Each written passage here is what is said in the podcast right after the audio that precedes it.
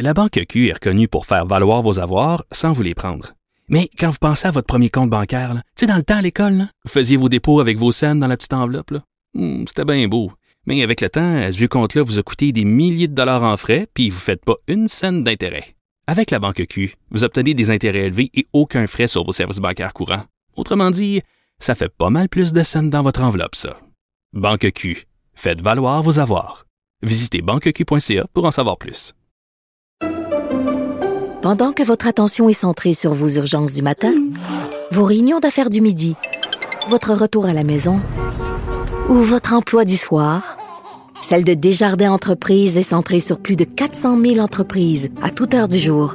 Grâce à notre connaissance des secteurs d'activité et à notre accompagnement spécialisé, nous aidons les entrepreneurs à relever chaque défi pour qu'ils puissent rester centrés sur ce qui compte, le développement de leur entreprise.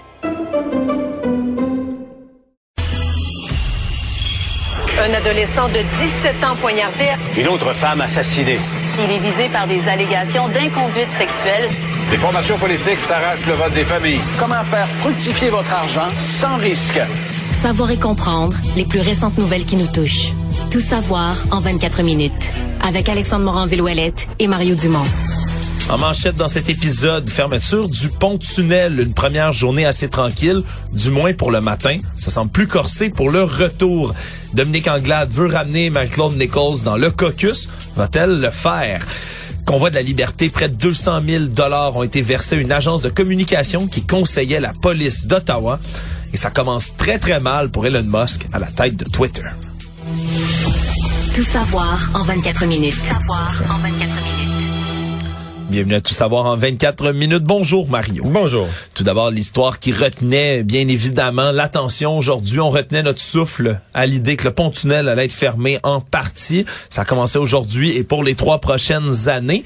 Et l'heure de pointe ce matin euh, n'a pas été aussi pire qu'escompté, Mario. Non, moi je suis parti 20 quelques minutes plus tôt de la maison. Oui, mais Avec- t'empruntes pas le pont-tunnel par contre. Non, j'apprends le pont Jacques-Cartier, mais... Mais l'impact techniquement, techniquement, c'est la première victime. là. Je veux dire, si ça déborde au pont-tunnel, si les gens veulent éviter le pont-tunnel, le premier pont... Tu sais, tu pars vers l'ouest, le premier pont sur ton chemin, c'est le pont Jacques-Cartier. Le premier que tu peux contourner, c'est le pont Jacques-Cartier. Donc moi, j'étais très inquiet. Je me disais, ça va être le bordel. là. Depuis qu'ils ont annoncé, depuis des années qu'ils ont annoncé les, les travaux au pont-tunnel, je me suis toujours fait l'idée que ça allait être le bordel sur Jacques-Cartier. Ça n'a pas été le cas ce matin. Sauf que Mais ouais, c'est ça. C'est pas un vrai matin, là. c'est pas un vrai matin selon les divers experts, même du côté du ministère des Transports du Québec. On dit le lundi, habituellement, c'est une journée qui est très privilégiée pour le télétravail. La plupart des gens qui décident de faire Lundi vendredi. C'est ça, le vendredi, comme ça tu rentres mieux dans ta fin de semaine. Le lundi, tu peux, ça permet de récupérer aussi tes deux journées de congé. Plus le fait que on a fait peur aux gens, là. Tu veux dire, ça fait une semaine les médias qu'on parle de ça. Donc, on veut dire, on a fait peur aux gens avec ce lundi. Avec déjà que le lundi, t'as moins de monde sur les routes. Là, t'as un lundi où les gens se sont fait dire, écoute bien, mets-toi pas sur la route. Ça va être l'enfer. Va-t'en allez- télétravail, prends congé, n'importe quoi. Alors, je pense qu'il y a beaucoup de gens qui ont dit, garde, on va, on, on va laisser passer cette journée-là. On va voir de quoi ça a l'air. Alors, déjà, demain matin, je suis quand même inquiet, là, qu'il va y avoir plus de gens. Puis il y a tous ceux qui vont avoir écouté les nouvelles aujourd'hui puis qui vont avoir dire, bah, pas, si- pas si pire. Ah, Pas si- finalement, les gens ont décidé de se tourner vers les transports en commun. Moi, je peux prendre ma voiture. Le problème aussi, Mario, c'est le nombre de voies hein, pour ressortir du tunnel. on- ce soir, là, ça c'est Ben, moins drôle. C'est exactement. Puis de ce que je me souviens, Mario aussi, c'est deux voies dans un sens, une de l'autre. Puis le sens à une, je pense, c'est pour sortir le pour soir. Donc là, ce soir, il y a une voie, une seule voie par le tunnel pour quitter Montréal. Mais c'est pas juste pour quitter Montréal, parce que t'as toute la circulation de transit, t'as les gens qui arrivent de la 40. Donc là, ce que je crois voir, c'est que c'est congestionné. Tu sais, tout le tunnel, le- toute la 25 derrière le tunnel.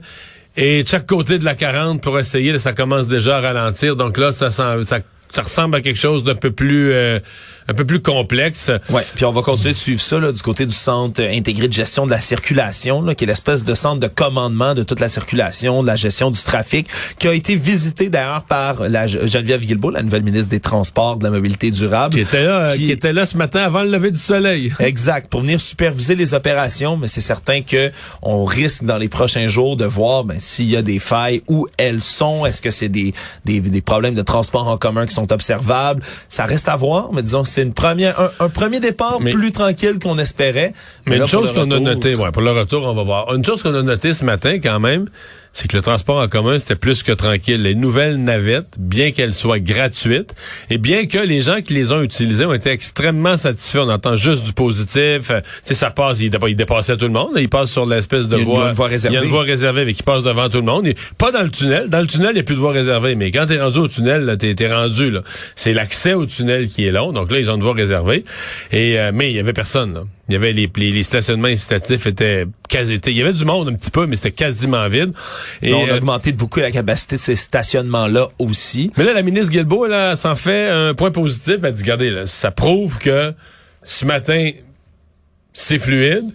Puis on a encore de la capacité, on a encore de l'élastique. On aurait des, on aurait des centaines, des milliers de places dans nos autobus, dans nos, dans nos stationnements incitatifs si ça débordait. Donc, ce sera euh, à essayer si vous avez toujours pas trouvé vos moyens. Votre fameux plan B, comme le dit euh, souvent le gouvernement, le ministère des Transports, dans ce dossier-là. Pour l'instant, c'est pas l'enfer, mais comme on le dit, à ce moment-ci, ça pourrait, ça pourrait se corser dans les prochaines heures et dans les prochains jours.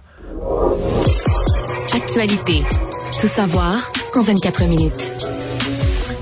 Après avoir essuyé de nombreuses critiques depuis euh, le départ de Marie-Claude Nichols, qui a été renvoyée du caucus libéral, la chef du parti, Dominique Anglade, est maintenant prête à revenir sur sa décision. A rencontré plus tôt aujourd'hui Madame Nichols pour tenter de trouver un terrain d'entente entre les deux partis. On se souviendra, depuis jeudi dernier, Madame Nichols a été exclue du caucus après avoir refusé les fonctions qu'on lui offrait dans le nouveau cabinet fantôme de Madame Anglade, soit le dossier des transports.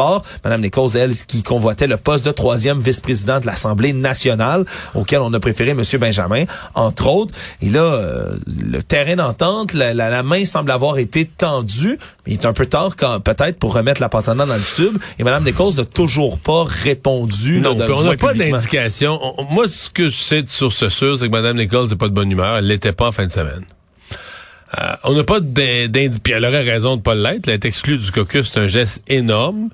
Euh, mais là, on n'a pas d'indication qu'il y aurait une réponse favorable à la main tendue de Mme Anglade. Même que moi, quand j'interprète le communiqué puis les messages sur Twitter de Mme Anglade, elle a l'air d'une personne qui veut montrer, garde, moi je suis ouverte, la porte est toujours ouverte, à la limite ça peut prendre plusieurs jours, on n'est pas pressé, mais elle a l'air d'une personne qui est inquiète sur la réconciliation, qui essaie juste de, de montrer au public qu'elle est qu'elle est ouverte. Oui, ben, Le- ce qu'elle a dit comme commentaire exactement, c'est que c'était aller trop loin. On peut la réécouter, Madame Anglade, sur la question. Écoutez, par rapport à, à- à tout ce qui s'est dit, euh, force est de constater que, ça a été que ça a été trop loin. Puis mon intention, puis c'est pour ça que j'étais pas, j'ai pas pris la parole avant ça. Mon intention, c'est de trouver, c'est vraiment de trouver une piste d'atterrissage pour que tout le monde on puisse s'entendre, puis que que Marie-Claude Marie-Claude puisse revenir euh, au sein euh, au sein du caucus. C'est ce que je souhaite, c'est ce que je souhaite le caucus également.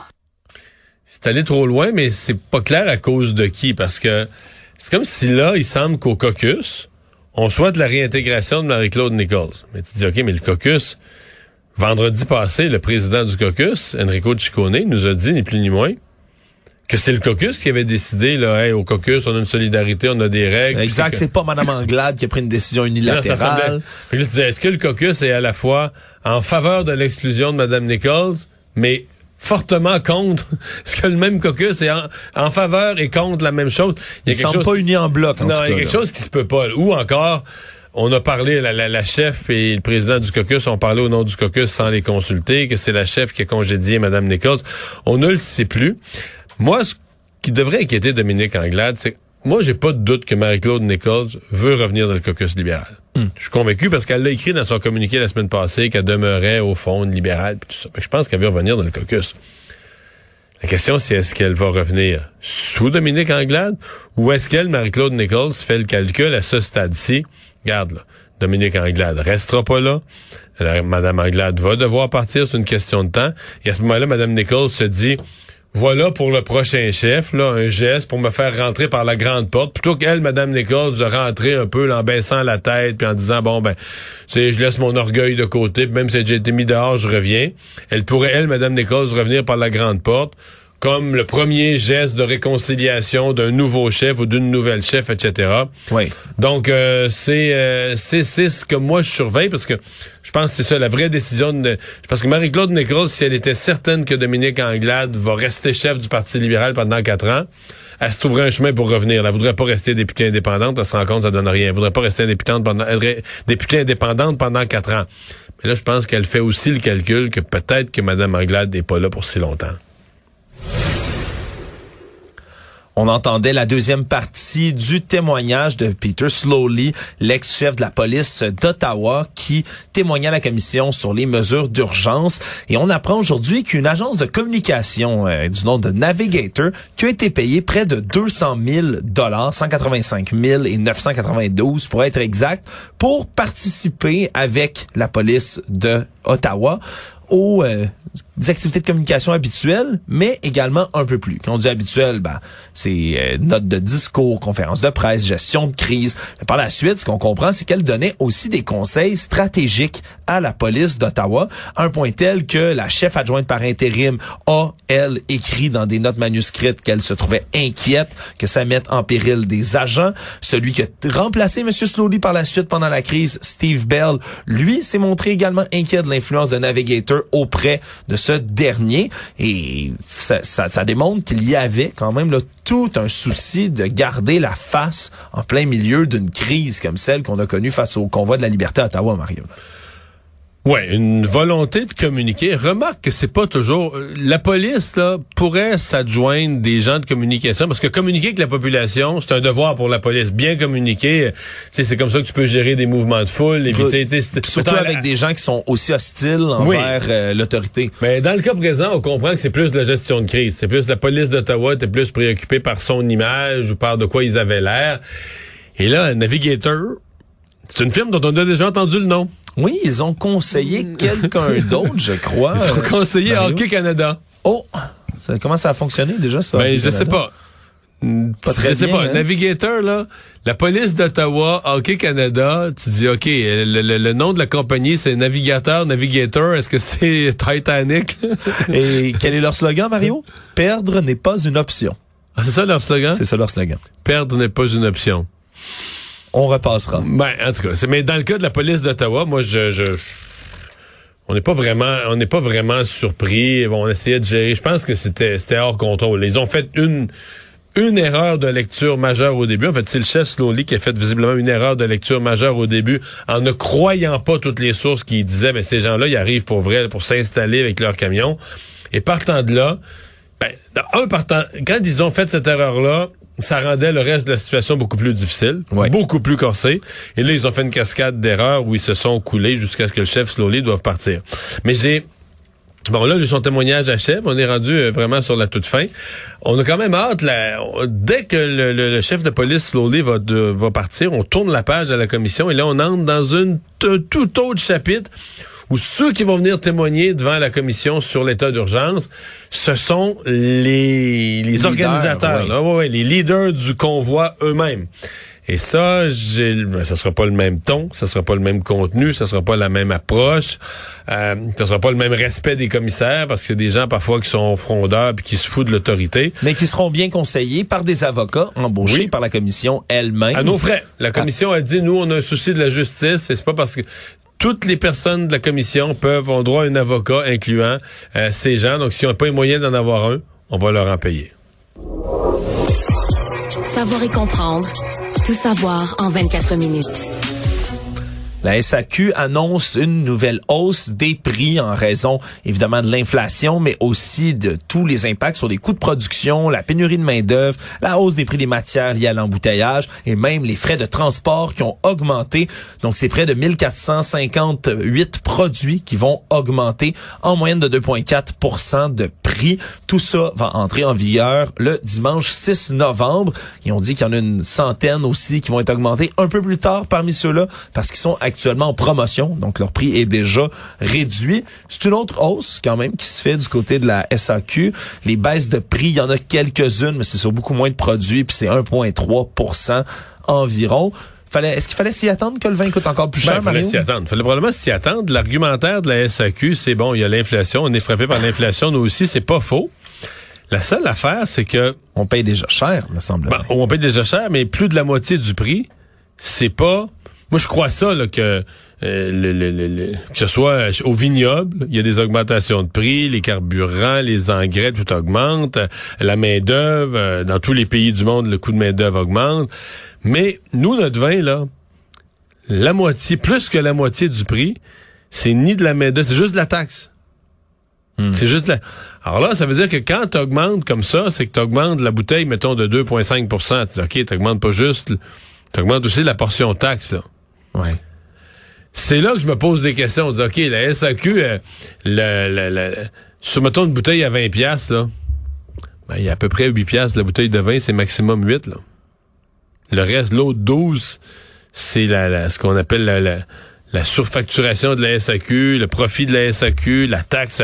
Tu peux lui donner le, nom que tu veux parce que dans le fond, c'est une contribution au gouvernement, une contribution à l'État, une contribution au trésor public. Une taxe, au Alors là-dessus, il n'y a pas eu d'inflation vraiment. C'est pas, pas comme un coût de production, c'est pas comme du coût de transport.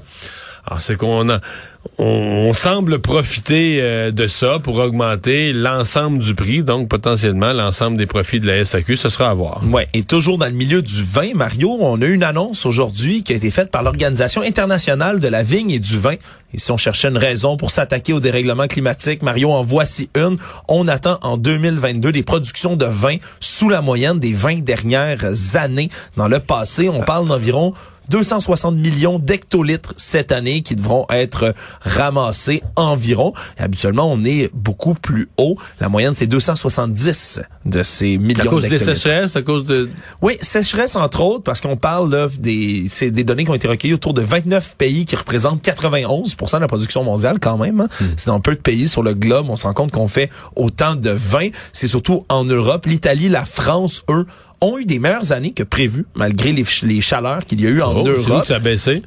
Parce que c'est les deux premiers. L'Espagne, qui est troisième dans le trio, on dit que la sécheresse, le manque d'eau dans certaines régions, ça a fait chuter de près de 12% les récoltes. Et pire encore, c'est la Grèce, 29% que ça a chuté de production de vin cette année en raison de la chaleur extrêmement forte. Le, le, prix des vins espagnols risque d'augmenter alors que c'était parmi les meilleurs achats, les meilleurs rapports qualité-prix à la SAQ. Pas une bonne nouvelle.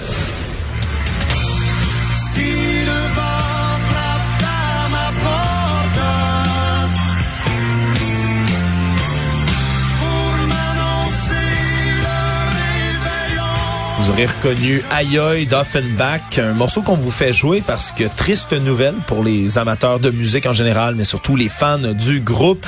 Le guitariste John McGill, guitariste d'Offenbach depuis 1978, a trouvé la mort en fin de semaine dans cet accident qu'il y a eu à Lacolle, sortie de route. L'accident avait fait la nouvelle. On avait dit un homme de 66 ans, là, au départ sans l'identifier, mais euh, au cours des dernières heures, on a su qu'il s'agissait, il s'agissait du, du guitariste d'Offenbach. Exactement. John McGill, lui, qui était là avec le groupe, je le disais, depuis 78, qui était avec, euh, qui, qui, qui donc joué dans plusieurs des, des morceaux à succès d'Offenbach, donc qui a trouvé la mort vers 2h45 là euh, durant la fin de semaine, il avait été là, dans la nuit de samedi à dimanche retrouvé dans son véhicule qui a sorti de route, percuté un arbre, même été incendié suite à la collision.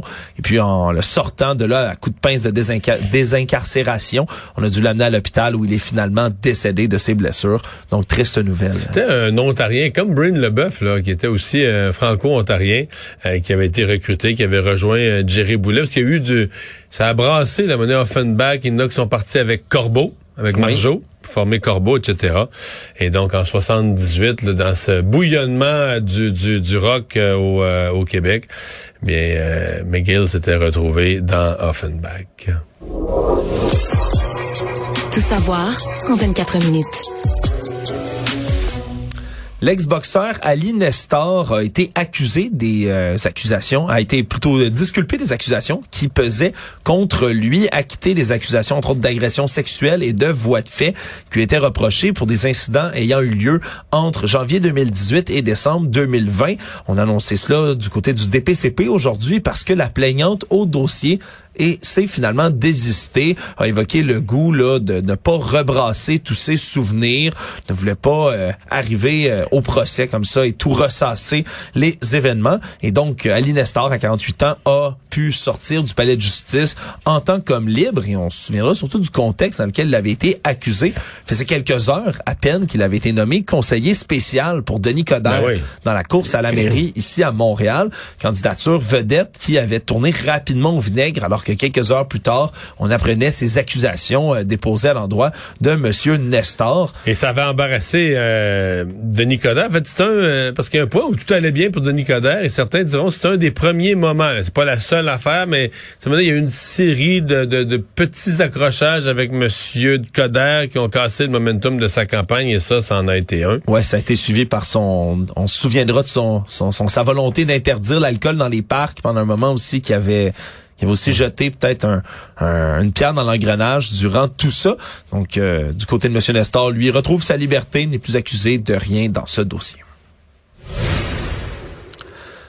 On a des suites du procès de cet ex-fiscaliste de Deloitte, Mario, euh, un homme qui aurait harcelé criminellement son ex-supérieur dans la firme de Deloitte.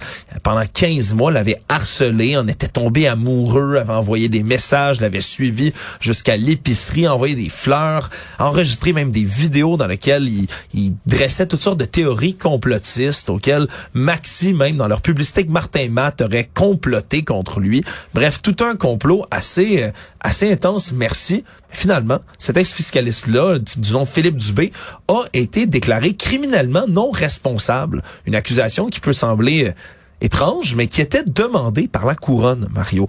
On a demandé euh, du côté de Monsieur Philippe Dubé, lui avait demandé un procès devant jury auquel il se représentait absolument tout seul.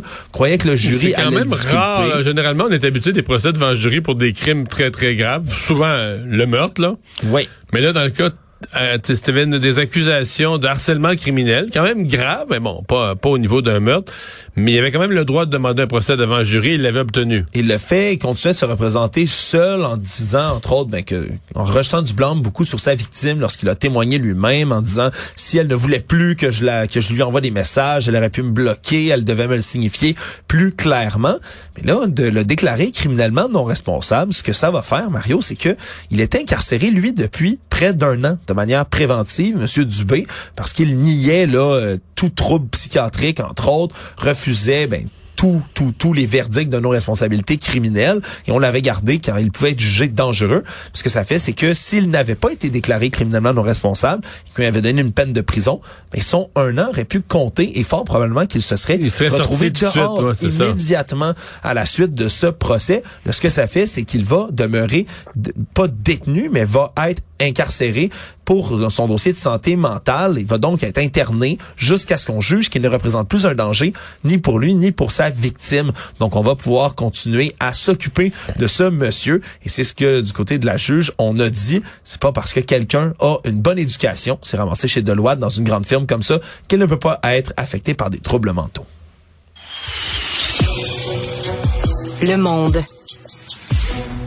Aujourd'hui, le président sud-coréen Yoon Suk Yeol était en train, avec plusieurs autres officiels et gens du peuple de la Corée du Sud, en train de rendre hommage aux victimes de la bousculade de l'Halloween qui s'est déroulée à Incroyable, Séoul. hein?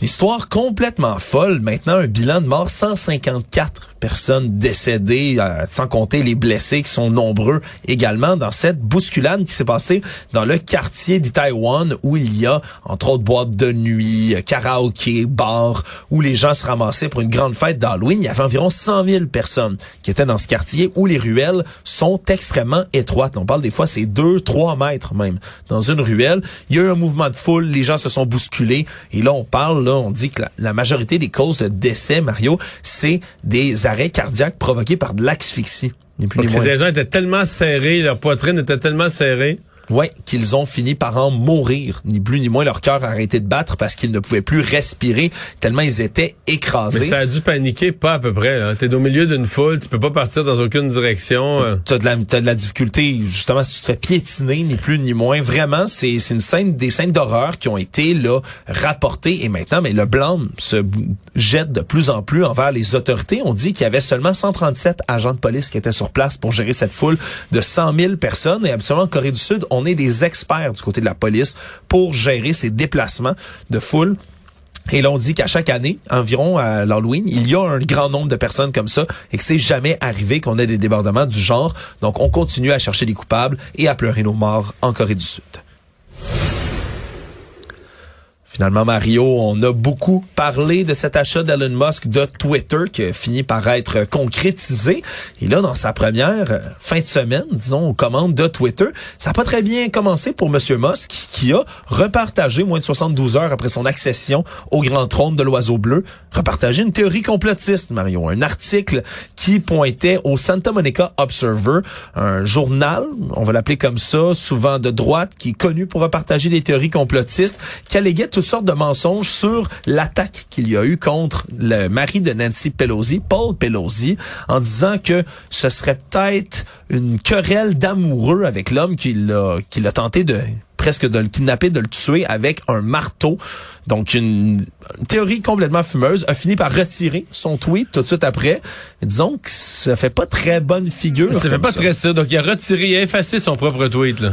Il a mis un tweet, il a effacé son propre tweet, et là, évidemment, dans les deux cas, il peut pas triompher. Toutes les personnes des, des sphères très à droite des États-Unis qui applaudissent son retour, on dit voilà, Elon Musk retire son tweet, ça montre qu'il est en train de plier face à la horde de, de gens de gauche radicaux déchaînés. Donc, dans tous les cas, Monsieur Musk, Il est perdant, ouais. il est perdant, il a limogé beaucoup de gens chez Twitter. là, c'est ça, il a mis tout le monde dehors, là, tout le conseil d'administration, On les sait hauts dirigeants. on sait plus trop qui va pouvoir l'aider dans ce dossier-là parce que si- s'il renvoie tout le monde, on se demande qui va l'aider à diriger Twitter. Résumer l'actualité en 24 minutes, c'est mission accomplie.